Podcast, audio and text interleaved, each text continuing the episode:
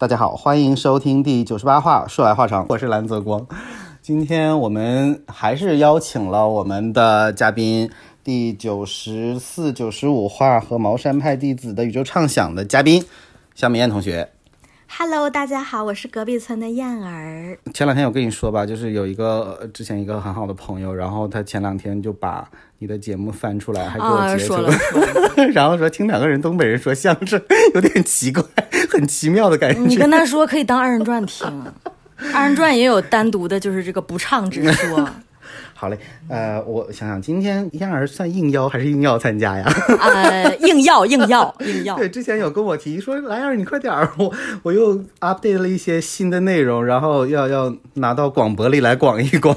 对，因为这不是主要是那个上一期给大家留下了一些悬念，然后呢，这些事情在时至今日我已经解决了，所以说想要跟大家分享一下。大概介绍一下背景啊，就是在九十四、九十五话那两期节目里边，呃，交代了两个背景吧，算是一个是燕儿这几年加入了茅山派，做了一名道家弟子。哎对所以说我努力的尝试想问问他们这个门派呀，或者是宗教属性啊，有没有什么禁忌呀，或者是一些怎么说，就是宗教的那种对自己的约束啊。然而什么都没有。啊，对，就是唯一的约束就是，嗯，好食狗，嗯，不能吃狗肉，就是什么抽大烟、喝大酒、烫大头，一个也没落下。啊，完全不落下。呃，然后呢，另一个背景就是说他呃之前经历了一些，就是可我我自己揣摩说，可能大概很多人。大多数的普通人一辈子可能都不会是的，遇到过这种事情，真的是让人非常的苦恼、棘手和尴尬。对，最主要是因为我这么年轻，我为什么要经历这种事情？岁数大了接受这个应该也受不太了。然后呢，就是当然是上次因为这个事情刚发生，然后他自己也还没有完全能接受这件事情，所以说我们就大概点了一下，然后也因此是因为有这个由头，所以说才引出了说他加入茅山派这一块的内容。然后所以基于上次的这个铺垫呢，那我们这一次总算他这个事情有一些了眉目，然后就是解决了，解决了。心里这个坎儿应该也算过去了，过去了啊过去了所以呢，可以敞开心扉跟大家来算是也回顾一下，或者说呃分享分享一下这种心路历程。那来吧，把话筒交给燕儿。啊，这个事情我呃还是由男主播 先给我提个头儿，因为我不知道从哪儿开始说怎么还紧张上了呢？啊，贼紧张。那事情是这样的，就是上次你说了一个，就是让你非常尴尬，以及刚才我们铺垫了半天的这件事情，嗯，那 你可以先介绍一下 这个事情是怎么个？好嘞，这个事情呢是分两个阶段。那第一个阶段呢，就是说事情刚开始在处理中，然后后面呢是我个人对这个事情和我自己房子的这个处理，所以我们分成两部分说。好的，这就是今天的目录。啊哈，所以呢，我先我先简短的说一下，就是前期我的经历，因为众所周知，在二零二二年的三月至六月。就等于说，整个的，就是四五月份，上海是经历了一次整整两个月的封控。封控期间呢，确实是上海出了很多乱七八糟的事情。因为我自己有一个小小的公寓，那这个公寓呢，我是租给了一个男生，就是刚刚解封这两天呢，他需要给我交房租了，嗯，所以印象比较比较那个啊，然后所以才加强了那两天我跟他的联系，最主要是因为这个。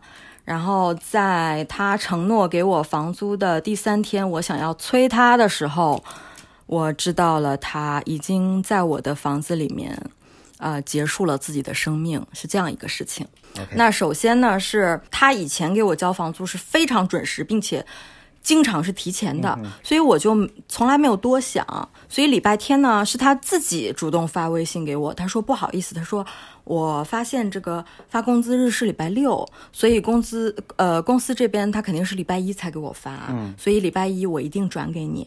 然后呢，礼拜一的八点多，我主动给他发了一条信息，早早上？晚上晚晚上 OK，因为我知道他肯定白天肯定要上班嘛。然后呢，我就说我说你好，麻烦转一下房租，方便的话。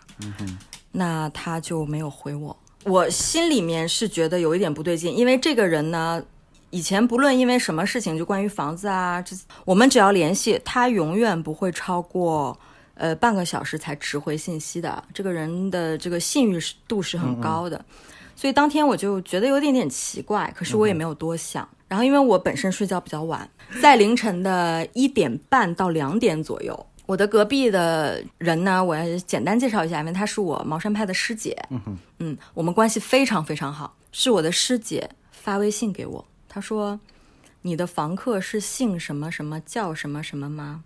我说：“是啊。”我说：“怎么了？”她说：“他好像出事情了，但是呢，我不确定。”嗯，他说群里面在说，他指的这个群呢是我们的一个业主群，对小区群。但是这个小区群呢，它是大群，是包括业主和租客在内的。我在的群是只有业主啊，嗯，所以我不在这个业主和租客的这个大群。那他们邻居在议论这个事情的时候呢，他们是在这个大群里说，所以我不知道，是我的师姐跟我说的。他说邻居在议论你的房客出事情了。他说你最近有跟他联系吗？我心里就咯噔一下。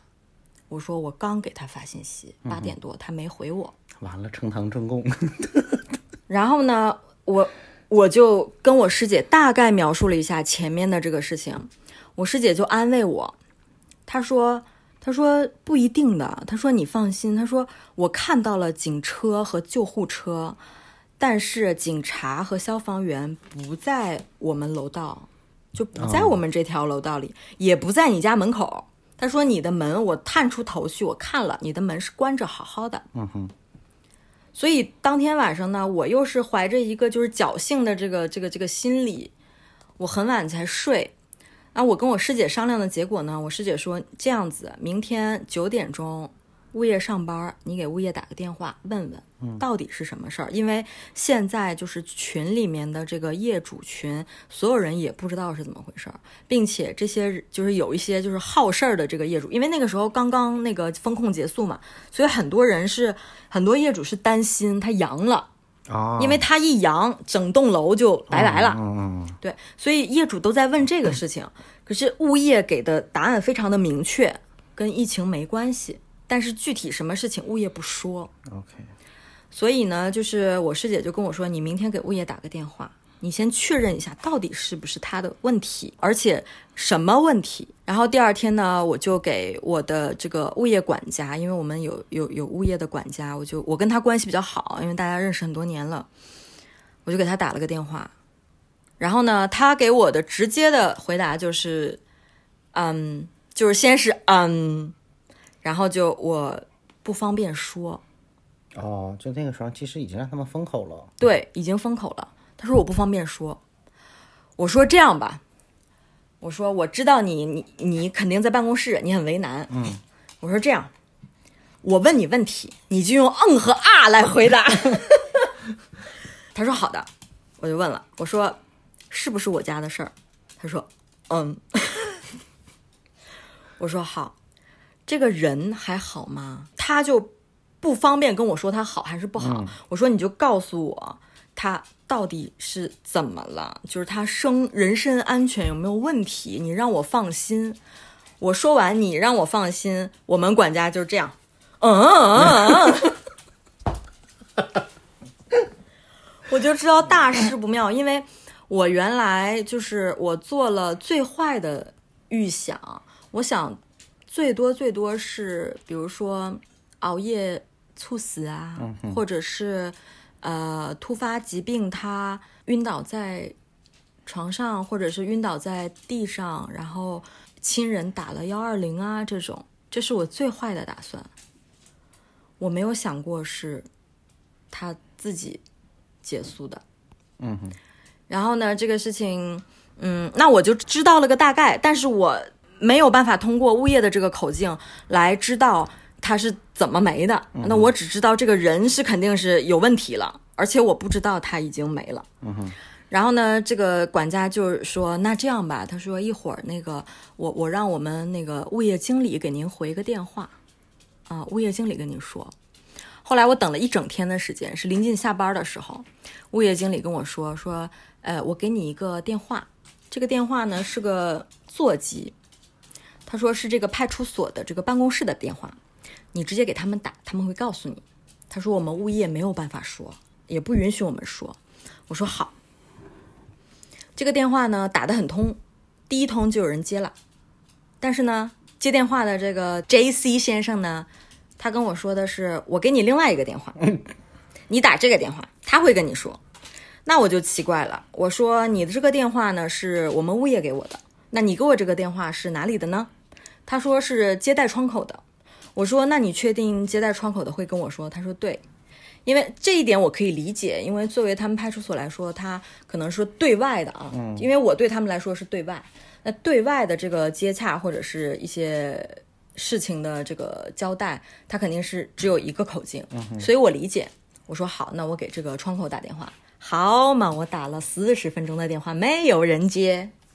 那时候已经下班了吧？不啊。然后我打了半个小时的时候，我没有人接，我就有一点点这个着急了，我就再给这个呃座机打电话。我说，我说你确定这个电话是有人接待我吗？我说我打了半个小时了，没有人接。他说那可可能是因为比如说在接待或者在出警，但这个电话呢是二十四小时的，你随时可以打。我说好，那我就再沉下心来，我就再打。后来在晚上的五点多钟，终于有人接了。我不得不说，就是接我这通电话的民警是非常非常好的，非常非常负责任。因为他作为窗口接待的民警，他对整个事情他是不知道的。哦，嗯，只只在我表明身份之后，我跟他说了大概，他说啊，他说这个事情，他说这个是昨天的事儿，他说但是具体我不知道呀。那我就明白了，因为他是窗口接待的民警嘛，他没有出警。嗯，我说那怎么办呢？我说我说我给你们办公室打电话，因为你们办公室的电话是物业给我的。办公室的人说只有您能跟我交代这个事情。他说哦是这样，他说那你稍微等一下，我去了解一下，我给你回电。嗯，然后效率非常高，十分钟之后就给我打电话了。但是他也没有跟我多说，我给你复述一下原话。喂，你好，谁谁谁吗？我的全名，嗯，是这样的啊，我这边已经核实过了。那首先就是，呃，这个人已经没有了，嗯啊，然后原因呢是烧一氧化碳，嗯嗯，然后呢，这个我们那个法医也已经做完尸检了，警察同志已经排除了这个他杀意外啊，就是自己烧一氧化碳没了。然后呢？我作为当时的我呢，其实我有一肚子的问题想要问，比如说时间、原因啊，具体的一些东西。可是我当时被他这一通的交代，我就给打懵了，因为我没有想过他是自杀。嗯嗯，啊，我当时就懵了，所以我只能最本能、最本能的反应到，呃，我最想问的。两个问题，我第一个问题是，那现在一切这个已经空，对，已经离开了。那我什么时候，我作为业主，我什么时候可以去收拾我这个房子？第二个问题是有联系上他的家人吗？因为我知道他是独居在这里。然后警察给我的回答是：首先第一个问题，那是要联系到他的家人之后，就是他的家人来做这个，比如说收尾，然后呢。派出所会给我通知啊，让我等这个电话就可以。那第二个问题就是，现在就是截至目前为止，因为是前一天的这个这个凌晨才发生的事情，那现在是傍晚，那目前还是没有联系上他的父母，让我耐心的等。我说好的，那这个就是这个事情的第一阶段就结束了。其实那个事情是已经过去三个月了，所以我我现在听到你可以用非常平静，甚至有点戏谑的语气来陈述这件事情，或者说回忆这段事情。但是按正常人来讲的话，一般人听到这样的信息，肯定就是晴天霹雳，当时应该心情特别的复杂、纠结、崩溃，就是各种 啊呸，那是相当的崩溃呀！我想要讲当天。就是在跟物业和警察联系的这中间，我的一个心路历程和我打的四个电话，因为我当时就麻了。嗯，呃呃呃，这个是警察那个给我回电之前啊，我有两个那个心情，一个是我的师姐在问我，因为我师姐就住我隔壁，所以我是我自己是觉得我很有责任去跟他说到底是怎么了这个事情啊，就是这个时候你师姐还是不知道，我是不知道，对我师姐也不知道，我也不知道。然后我不是微信已经就是我们两个联系，就是说我给物业和警察打电话嘛。但这个时候呢，我师姐就给我发信息，她就说妹妹有人，但她没说是谁或者是在哪儿。她说有人说出人命了，她说到底是怎么了？这个时候我的手就是抖的，因为我不知道，我不知道该怎么样跟我师姐回这个信息。但这个时候他已他知道是出人命了，但是他不知道是你家还是已经知道也是你家了，因为他从前天跟你说他听到的是我家出人命了，哦，但是他看到的不是哦，而且在我本人这里他也没有得到就任何确定的回应，所以他在问我嘛。然后呢，首先我是对我师姐有一个就是愧疚感和这个急切的想要回复她的这个心情，所以她给我发完信息，我就一直没回，因为我不知道该怎么回她。嗯，我就想等这个警察给我回电话。第二呢，我是打电话给我男朋友，嗯，我就因为我当时就麻了，我不知道该怎么办。然后在我给我。男朋友打电话之前，警察因为我说警察很快嘛，他就给我回电了，我就知道了整个事情了。那我就麻上加麻。我不知道大家知不知道东北话有一句话叫做“麻爪”，就指的是就是人呢在那个强烈的刺激下，或者是说在恐惧下不知所措，是这样一个形容词。但是那一天我真的体会到什么叫麻爪，因为两个手真的是麻的。所以，我先给男朋友打电话，因为我也不知道我要跟他说什么，我只是想跟他说这个经过，然后我不知道该怎么办。我想让他理工男的这个思维帮我理一下，所以我是颤抖的手，手是麻的，完全没知觉。我给他打的，那他跟我说的是，首先他对这个事情也很震惊，然后第二他就是说，那你现在也没有任何办法。你也做不了什么，是你把心态放平。首先，你等警察通知；第二呢，你把心态放平。然后你现在什么也做不了。他说，如果你晚上睡不着，我来接你，是这样的。然后我给他打完这个电话呢，我心情稍微平静了一点，可是我的两个爪子还是麻的。然后我就马上又给男主播打了个电话，然后男主播呢跟我就是这个。聊了一下，其实我们内容都差不多，因为我我能就是吐槽一下，就是你给我打电话的时候，我的心心路历程吗？我知道，我知道。你你跟我说的是什么来着？我说莱儿，你方便对他先给我发了个微信，然后非常正式的说你现在方便接电话吗？我一看到这几个字，我心想完了，要给我打电话说事儿了，一定是出事儿了。那这个事儿肯定也不是啥好事儿。然后我就我心里过了一万个电影，什么完了，是不是被男朋友抛弃了？就是你以为我出事儿了，对，然后想完了，要不然就是是不是家里出啥事儿了，爸妈身体健康或者什么，要不就是自己什么健康什么的又查出点啥，我说咋完了完了完了完了，我我也快麻了，但是还好我还能接电话，嗯，然后呢就是。男男主播就是接我这个电话，我就给他讲了。然后我讲完之后，他就，哎呀，我以为你怎么了？你这是吓死我了。对你，你现在是不是觉得，就是只要不是刚才我说的那几个事儿，都不是啥大事儿？所以后后来就是这个第一阶段结束之后呢，就是我跟男主播见面聊，就是因为我当时还是不太过得来这个这个劲儿嘛。但是男主播跟我说的是。就是一句话就把我给带出来了，因为他说你给我打电话的时候，我以为是你怎么了，所以你看你现在最多是破财，你人没事儿，你的健康没事儿，你的人身安全没有事儿，所以这不是大事儿，就是，嗯，钱能解决的问题 都不是问题，都不是问题。然后呢，给男主播打完电话，我就马上就给我师傅打了个电话。我就想，我身为茅山派弟子，我我我我得寻求我师傅的庇护。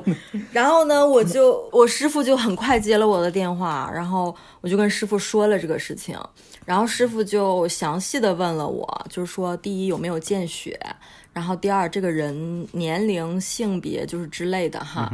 然后我师傅说，那这个事情呢，首先他是男性。所以它比女性的这个气场要强。所以呢，就是告诉我，就是现在你应该做什么，和之后我们应该做什么。那他跟我说，现在你什么都做不了，一样的。对，他说你就放平心态，你不要太焦虑。他说第二呢，等到警察通知你，你告诉我，我安排好时间，呃，就是我来帮你做一些事情。然后前面需要准备什么，我会提前跟你说。那我有我师傅的这几句话。我就心里就有底了，那我这个心情就平静了很多很多。这是三个电话，然后最后一个电话是给我师姐打的，因为就是所有的事情就是都已经嗯嗯落听了，对落听了，对对对。然后我就跟我师姐说了，我说我这么长时间才回你。那个电话，我说，因为我前面我真不知道怎么该怎么跟你说，因为是这样的，我跟我师姐做了那么多年的邻居，然后我当时搬走的时候，我搬走是因为就是我想要说通勤时间短一点，想要住在法租界，嗯，然后呢，当时我师姐是很不舍得我搬走的，因为我们这个不论是师姐妹的关系还是邻里的关系都非常好。然后我就一直有一种，就是你知道，往往自己身上加加戏啊。我就想说，如果不是我硬要把房子租出去，不会发生这种事情。那这个就有点太牵强了。那是，然后我师姐就安慰我，她说：“这这你怎么能往自己身上怪呢？”她说：“就是这个这个事情不怪你。”她说：“这个事情就是呃，我我。”我从你这儿就是我了解了，就是这个到底发生了什么。他说你就你就别给自己心里太大压力。他说我这儿你也不用担心。他说那个就就像师傅说的，就是后面该做什么做什么，你你就不要再想太多了。我说好，然后这四个电话打出去，我的这个心情就平静很多了。可是当我一就是平静下来，你知道吗？就是前面一直在打电话，然后接下来就是。很安静，自己在一个人在屋子里，我就又不行了，就是连哭带那个麻爪。然后这个时候就是男朋友也下班了，他就开了个车就把我接走了。所以在那个事情发生的第一个礼拜，我是一整个礼拜都是白天自己在家，晚上就被他接走。晚上出去喝酒啊，对，喝大酒，喝了一个礼拜大酒。解忧，唯有杜康。那必须的。然后这个就是，其实就是第一段和这个，呃，心路历程。所以我在这个阶段其实是一直在等物业或者是警察给我的电话。嗯哼，嗯。所以后来我是不是理解可以，就是等到有信儿了以后，就警察告诉你都具体发生了什么，可以可以上门了。对对对。那中间大概隔了多久？就是我前面说的这四个电话，这一天是礼拜三。嗯哼。然后是隔了整整一个礼拜，就是下个礼拜的礼拜三，是物业经理告诉我。就是父母来了，在收东西，所以呢，警察是没有给我打过电话的。啊，就那等于后续这些事情都是物业经理在跟你对对，是物业跟我说的。然后在当天呢，就是说还发生了一个小插曲了，因为我有一个小花园，然后这个花园呢被这个人呢他他他留了很多东西在，包括一个摇椅什么的。那这个摇椅呢，因为我的花园跟我的师姐的花园是通的，我师姐站在花园里是看得到我这边的，她觉得那摇椅特别吓人。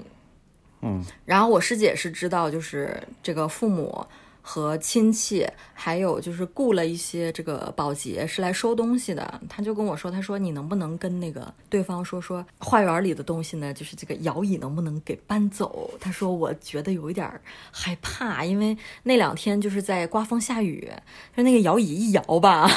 OK。然后呢，我那我秉承着这个使命。我就给物业打了电话，物业说：“那我把这个师傅的电话给你，你跟直接跟师傅说。”那我就跟这个师傅说了，但是后续证明这个师傅并没有把这个摇椅搬走。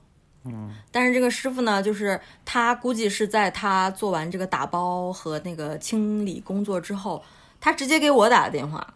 这个师傅问我结工钱，我说：“你为什么要问我结工钱？”我说谁找你的，你去找谁结工钱。我其实我当时很生气的，我说凭什么花这个钱？然后，所以就是后后面我就知道，就估计是对方花的钱，并且花了很多，因为呃有一千大几百，因为是物业的这个清洁师傅，他们知道发生了什么事儿。嗯，那我就知道他父母已经嗯收拾完东西了。我想要跟派出所联系，但是我没联系到。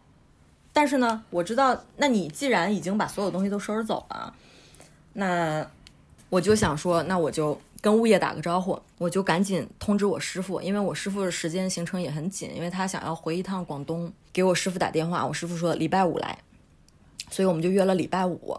所以就是礼拜四，我要一天我在准备，就是这个做法事的东西，买东西，因为我要先去拜祖师爷，拜好我们祖师爷之后，我们再一块儿去房子里做这个，就是其实就是一个嗯超度送魂，因为它是嗯这个在咱们这个话里怎么说呢，就是非正常死亡嘛，所以他的这个能量和灵魂，他是你不送他是不会走的。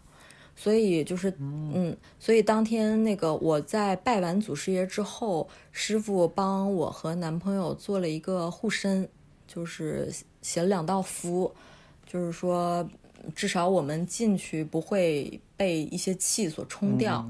然后我师母是非常郑重的把一个神像卷起来是要带过去的，因为带走他的这个能量是需要这位祖师爷。带走的，嗯，然后我按照师傅的要求，就是买了一些东西，我们就一块儿过去了。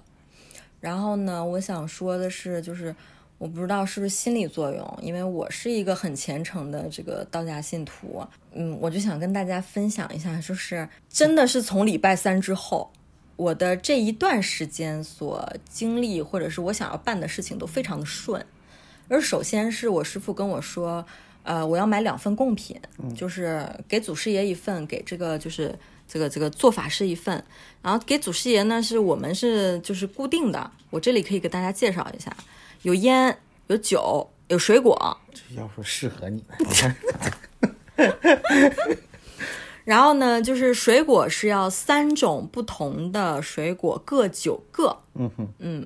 然后呢，一般情况下是要有香蕉的，所以要九根香蕉，比如说九个。九个李子啊，然后九个桃子，嗯，然后我就有点心虚嘛，因为那么长时间没拜过祖师爷了，我给祖师爷买的是贵的水果啊，买水蜜桃，哎呦，那老贵了哦。然后呢，就是我还挑的特别好看的，然后给祖师爷啊，这回拜祖师爷是不用买酒的，酒是要五十度以上的高度白酒呢，是要做法事用的。OK，嗯，然后给祖师爷是要买烟的。嗯，我就买了一条烟和这个三样水果。那得整华子？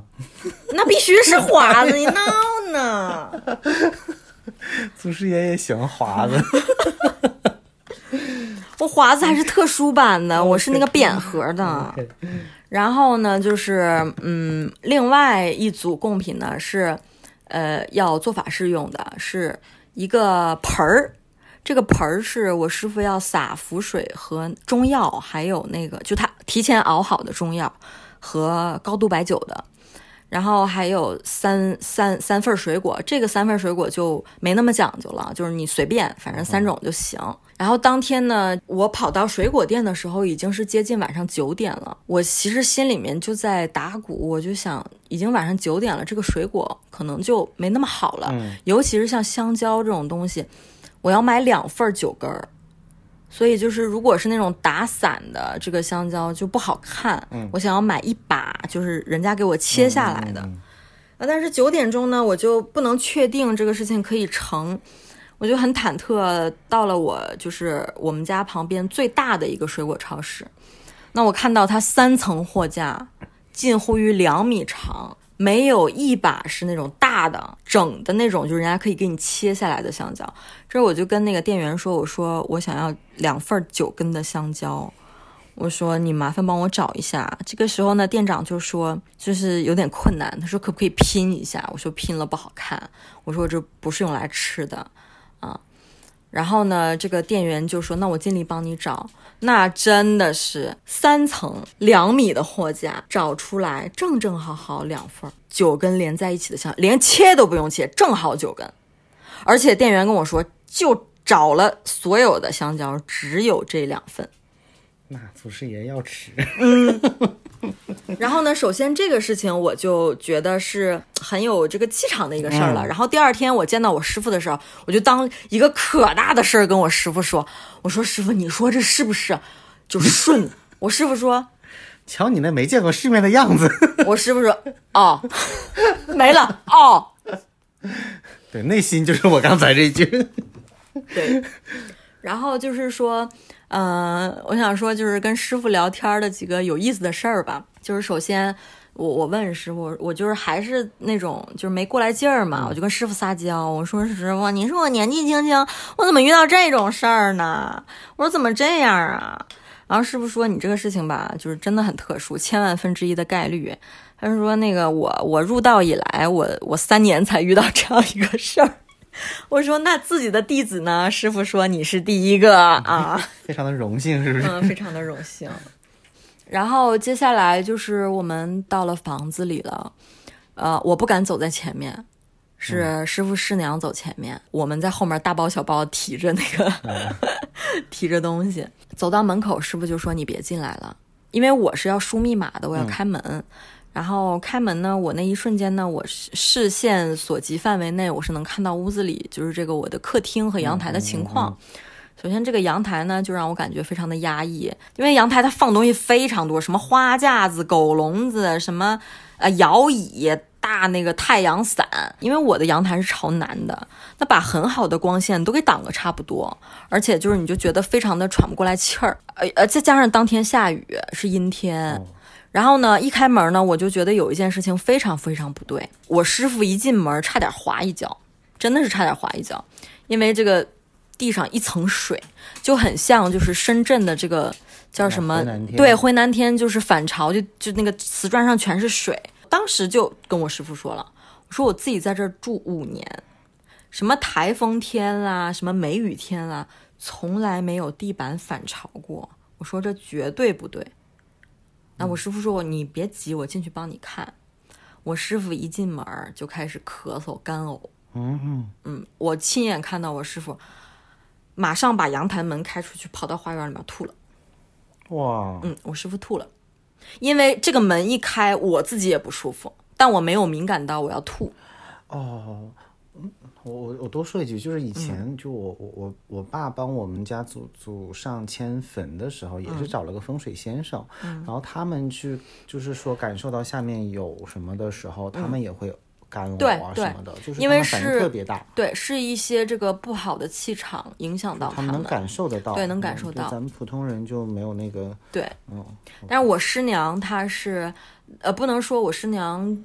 比我师傅道行深，但我师娘是另外一种路数。嗯啊，我师娘有一些很让我惊叹的技能，就是这儿就不细说了。嗯，但是我师娘是非常镇定的。我师娘她本身的就是你一看她的人，你就知道她是一个非常女强人的形象，很淡定。他们俩就是在宗教信仰上不是一派。嗯嗯啊，就都是茅山派。因为我师傅，比如说是他，我师傅是修法，他他在就是他那个一个派里边可能还有一些小的，对对对，就是我师傅是在做我这个事情之前，他是到终南山上去闭关了几个月的，修习了一些新的心法。但我师娘是这个事情，就是跟不信的人说，不信的人就不信了。OK，但我师娘是呃能看得到一些东西的，是我师傅看不到的。哇，那他更厉害。嗯。然后就是我师娘是比较淡定的，这个时候我就没走，因为我站在门口，我首先就对这个地我就很不爽，然后呢我自己也不舒服，然后这个时候男朋友就是接了个工作电话就走了，所以这个事情他是不知道的，是什么呢？我师傅在屋里转了一圈，在客厅转了一圈，他呢在冰箱上摘下来了一沓这么厚，就是一沓照片儿，然后他是反过来的，他没有让我看到，嗯，他不让我看到。他是反过来扣过来的，扣在那个就是门口的台子上，然后嘱咐我说：“你不要看。”然后呢，等到就是你今天不是会找人来收东西吗？他说让那个收垃圾的师傅把这个一并收走。我说是什么？师傅说是他本人的照片，做成了冰箱贴啊啊。然后那你能想象吗？父母来收了，就是我我简单的环顾了一下，就是他的这个呃锅碗瓢盆、个人用品都被收走了，可是冰箱上的照片不收走。也可能没注意到吧，很多啊，那么厚一沓，就想说冰箱贴而已，就没想到说是那是儿子的照片呢。这一点是我非常不能理解的，因为就是他们来收东西的那天，我师姐也跟我说，我师姐说，她说你知道吗？门口堆了两大包东西，是作为垃圾收走的。就是一看里面就是衣服啦、锅碗瓢盆啦。我师姐是亲耳听到，呃，对方来呢，母亲是没有来，估计是怕承受不住，是父亲和一个家里的亲戚，不知道是什么亲戚，男性，这两个人说的，这两个人就是在走廊里说话，我师姐听到的，就把就是证件呐、值钱的东西收走就行，其他不要了，因为嗯前前因后果你不知道，可是我就从这个家庭的这个角度去分析，自己觉得啊，就如果是我爸妈。那恨不得连我一根针他都要收走的，对不对？你你人之常情是这样的。那毕竟是养了三十多年的孩子，真的是多少可能就是，我觉得是家庭有一些冷漠，真的是，嗯。当然也不好揣测去人家家庭，但是有一个理论叫一切赖童年。对，一切赖童年。假假设真的是家庭没有那么温暖的话。可能也多多少少会让有一些人觉得生活没有那么，因为我师姐是很义正言辞跟我说这个事儿的，说他们家人怎么这样呀？他说什么衣服、锅碗瓢盆全扔了。嗨，不过你真的就是理理性一点想的话，也确实没啥用啊。啊，这这这这个就嗯，我们就不讨论了。嗯，因为可能个人有个人的想法。对的，对的，对的，对的。然后就是。嗯，接下来我还想说，就是当天我的一个嗯很顺的经历，这个也是让我觉得挺挺难得的一个事儿，是什么呢？是呃师傅在做法的时候，我就想说，今天因为我看到那个屋子里面的这个杂物啊和那个呃卫生情况，我就想今天把把所有的事情都解决，比如说杂物收掉，不该要的东西收掉，然后这个卫生搞掉。嗯，就是一天把这个事情解决，因为我想要把我的房子还原成就是租给他之前的样子。那这个事情就不简单，首先他东西特别多。那这个时候呢，我就给我的那个管家打电话，那管家给我的回答是说，物业的这个肯定是不愿意了，说他可以帮我在外面找，但是也非常快，就是不到也就十五分钟，他就帮我找到了，是一个老师傅带着可能是自己的老伴儿。我觉得老两口很善良。就是我是带着他们楼上楼下转了一大圈儿，告诉他们有一些东西怎么扔，然后这个哪一些东西扔，哪些东西留。我给他们介绍完了之后，我说：“师傅，你给我开个价。”说实话，我当时心里面的价位是两千块钱。他就算要两千，他就算要三千，我都给，只要他肯帮我扔。结果师傅跟我说八百，我当时就好，服，马上干活。然后，然后老师傅心里完了，要低了。但是我真的是觉得要低了，因为老师傅从下午四点一直扔到了晚上七点多。那你想，三个小时赚八百，你要按时薪的话也挺高的，对吧？嗯，太辛苦了。那那是你辛苦，人家天天干这个的话，可能就觉得，哎呀，这点活现在年轻人 真的是矫情。哎，那我要，那我那我们要涉及到下一个事情了，这个是。呃，在师傅师娘帮我做完仪式之后，把我领进门，然后跟我讲了一下这个里面的东西呢，还涉及到就是老师傅的一个工作内容。嗯，是什么呢？是首先我一进去，我师娘就说：“你看屋里这么潮，说这不正常。首先他把光都挡了，嗯，把这个南方过来的气也挡住了，然后你阳光进不来。那首先这个屋子里就非常阴。”而且我的房间是门开在北边，然后阳台是冲南的。其实我的这个朝向是非常好的，嗯，而且我的这个朝向是水位，就是开始有风水的。对对对，这个开始涉及到风水了。就我慎听，慎听，慎听。那我的房子是水位，而且呢，我是在我的那个。呃，阳台上就是左手边的这个位置，我是做了一个活水的装置的。我们风水讲活水，因为死水是是死局，对，活水是生财。然后呢，我看到是我的那个那个叫什么水循环的那个装置已经是被它停掉了，坏掉了。而且我的那个那个石钵上面被它盖了好多东西，就是乱七八糟的东西，就整个都给我挡住了。第二呢，是我们先从门客厅开始说吧。首先就是地上一层水，那这个水是哪儿来的呢？首先肯定是连连天的阴雨，嗯，然后呢，六月份有要接近梅雨了，然后呢，第二呢，它在我的屋子里面，就是墙上用那种三 M 胶固定了很多这种小台子和挂钩。然后每一个小台子上和挂钩上面都有三四个，就是小型的玻璃器皿，里面是有水插上了水生植物。嗯哼，就整导致整个屋子里非常潮。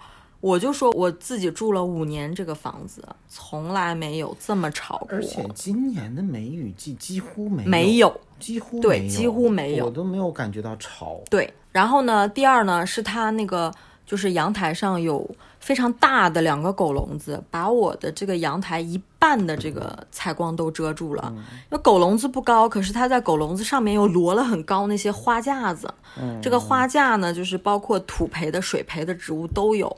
非常多，我粗略的数了一下，这些花盆加起来得有五十来个。你想吧，五十来个，五十来盆花，所以钱都花在这上面了。就是还不算花架子哟，花架子有有那种那个呃三合板的，有铁的，还得养两条狗，他他的资金压力是挺大的。然后呢，就是。呃，师娘就是跟我讲完屋里面的情况，她就把我引到阳台上。她说阳台的问题是最大最大，就我的花园里面，问题是最大的。首先，它在就是门楣的位置，就是你一抬头啊，就是阳台这个位置，它拉了一条铁链子，这个铁链子上挂了很多什么灯笼啦、铃铛啦，啊，那个水培植物啦。首先，水培植物因为它是阴的，你就不能挂在进气的方位。哦，嗯，这个是知识点。嗯，第二，你在进气的地方挂铃铛也是很阴的啊？是吗？对，你铃铛一响，旁边的那些乱七八糟的就都来了啊？这样啊？对，那所以一般风铃会挂在什么位置？那不都应该在风口那个位置吗？嗯，风铃的话，因为我们古代的话是不大讲究这个的。哦，嗯。你风铃，你最多就是，比如说我们现代住宅，你可能挂个阳台上，可是，在风水学上来说，我们是不支持的。哦，嗯，因为风铃它会响，它会招一些东西。哦，那这个招过来的是好的是坏的就不一定了。哦，嗯，然后呢，最吓人的是什么呢？是首先它在阳台的，就是它左手边是狗笼子加上那个好多花，然后呢，右手边。大概有那么十几二十个高四十厘米、口宽十几厘米的那种亚克力透明的容器，然后还包括一些同样规格的玻璃容器带盖儿的，还有就是我们平常喝那个矿泉水啊，四点五升的那种。嗯，它这些所有的这些容器里面。都灌满了水，放在阳台上。后来我们分析，它肯定是为了怕狗就是刨那个地刨出去，跑到别人家里面。花园是有一圈篱笆的嘛？嗯嗯嗯。所以他想要用这些东西挡一下。但是呢，我住在这个房子里的时候，我也是养狗的。呃，这只狗你也很熟啊。对，我们今天的另一位嘉宾 Milky。Milky 在享用他的晚餐。完了，转过来了。没喊你继续吃吧。那。呃，Milky，我们住在那个房子上，它也会从某一个特定的地点，他刨土刨出去，跑到我师姐家偷吃人家的猫粮。所以我为了防止喵跑出去，因为它一刨土它又很脏，嗯，所以我就买了一些青石板和瓦片，我就把这个缝隙挡住了。而且它那两条狗呢，比 Milky 的体型要大很多，所以在其其他那个篱笆的地方，它肯定是跑不出去的。但是这个人呢，就用我刚才说的这些容器灌满了水，把这个我的这个花园的三个方位，嗯，都围得密密死死，就是一个挨一个，一个挨一个灌满了水。然后我师娘跟我的解释是说，首先风水学上来说，你这些是死水。它不是流动的水，嗯，所以它水加上死水，它是更阴的，嗯，你活水是另外一种说法了，它不一样，嗯。房子是水位，它又养了这么多水培植物在屋里，它在这么好的一个就是这个这个方位的花园里面，阳光非常充足，然后又这么开阔的一个空间，它又用死水围了个死死的，就是我我的那个篱笆我是有门的。因为我这个门是可以通那个外面的，嗯，连那个门它都给挡得死死的，嗯，所以说师娘跟我解释就是说这是个死局，并且非常阴，这种气场是会给人带来非常不好的心理影响的，嗯。嗯，所以他心情压抑呀，或者是导致他做出这个事情，是跟这个有很大关系的，嗯。嗯。对你刚才说把那个阳光都挡上了，这个我就觉得，因为其实人很需要阳光的那种照射。因为这也不算题题外话，但是就也挺玄学的。呃，我长春有个朋友，然后他前一段时间发了一段朋友圈，然后就是说他有朋友咨向他咨询说，看你天天心情还不错，然后我最近就是心情有点 emo，怎么才能让自己 cheer up 起来？这种见阳光呀。然后对，他就他说我有两点，然后说但是你信也好，不信也好，反正这个就是我的一个调整方式：一晒太阳。哪儿的太阳盛，你就上哪儿去晒，这是一。第二个，熟练背诵社会主义核心。然后那个人说：“你我我说我看第一条的时候，我还当真的在记。你看到第二条的时候，我觉得你是在戏弄我。”然后他说：“这才不叫戏弄呢。”他说：“这个就是我们党最伟大的光辉，就是这叫正能量，懂吗？这是一种心理暗示。”对的，他说这个就是特别的辟邪。每到你那个心情荡啊、emo 啊什么不爽的时候，你就是熟读几遍，然后那些能量就会冲进来。我告诉你们，这个心理学、玄学，它都是一回事儿。它都是影响你心理的。然后问题是，他这个当时说完了以后，我觉得嗯也挺新颖的，确实也是这么，呃，是一个，反正他自己验证了是有用的嘛，然后他就分享出来了。然后关键是前几天，你看是我就刷抖音，但这个中间隔了很蛮久的，就是可能有几个月了。然后我刷抖音的时候，真的刷到一条，那个人他说他是。好像也是类似于就是这种有有信仰还是什么心理学还是什么，反正就是做这些 oaoa 的这这种人。然后他说我给大家分享两个调整低谷时期的一个方式。然后第一个晒太阳，第二个社会主义横向这个。我说你这个不是抄的吧？一模一样，这是非常有科学道理的，好吗？这个是就是心理学上对人的影响。嗯嗯，就像你说晒太阳，你能有什么影响呢？但是你晒太阳，我们玄学叫你接收阳气，但是其实它就是一种心理。你见到太阳，你的那个心情是不一样的。嗯嗯嗯嗯。然后你接收的这个紫外线有这个杀菌啦。比如说补钙呀，这种它都是有科学根据的，并且你人呢就是喜阳的，你见到阳光，感受到那个温暖，那个心理状态是不一样的。现在大家不是见到阳光就躲吗？哎，好烦，要晒黑了什么的，然后还要涂防晒。